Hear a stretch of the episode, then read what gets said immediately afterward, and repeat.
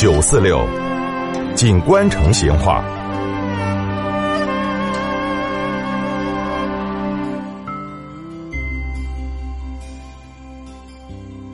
听众朋友，以前的成都的市场哈是相当的繁荣的。哦，卖啥子的都有，而且形成的市场也多，有啥子猪市、牛市、鸡市、鹅市、骡马市，有米市、糠市、茶叶市、珠宝市，还有一种不晓得你听到说过没有？啥子呢？桥市。啥子叫桥市哦？其实就是在桥上交易的市场，它嘛也是人事的一种，但是呢。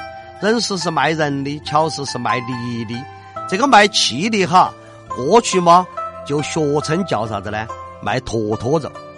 以前成都的桥市，这个市门都有，各个香肠高上嘛也有。每每到了那个农忙紧张的季节，你比如说春天家摘秧子，哦，秋天家打谷子的时候，那些下午线，啥子下午线？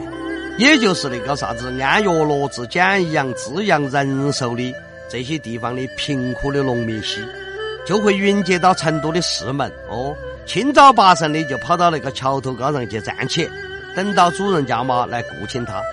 来雇的人呢，多半是看货论价。你想那个身强力壮的，一般嘛都可以卖个好价钱。这些卖坨坨肉的呢，出门从来是不带行李铺盖卷的。但是都要把碗筷缸盆去带到，他们基本上嘛都是啥子光脚板儿、光脑壳，身上穿的一看哈就是那个薄飞帆儿的棚口只有四十公分宽的那个夹脊布织的衣服，那个背上嘛还吊顶那个草帽，屁股上插把镰刀。那么这些人黑了哈，都住的是最下等的旅馆，就是人家喊的鸡毛店了。那么这种旅馆一般是没得罩子、没得铺盖的，是用木板搭的通铺。那个高上嘛，就放一两张生霉发了臭的这种是草席。你想，那个臭虫隔着那个多得吓人哦。总之哈，条件是相当的差。如果遇到下雨，又没得主人家来请，那个卖梨的嘛，就拿自带的干粮。啥子干粮？多半都是灭肤质的。嗯，做的那个饼饼儿，给那个包谷粑粑，哦，就用这种来填肚皮。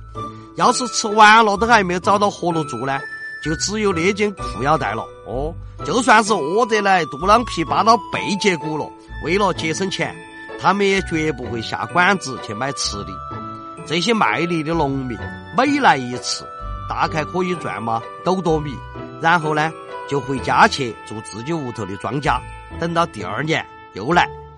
那么，一九五二年土地改革过后，这种桥市嘛，在成都也就慢慢的消失了。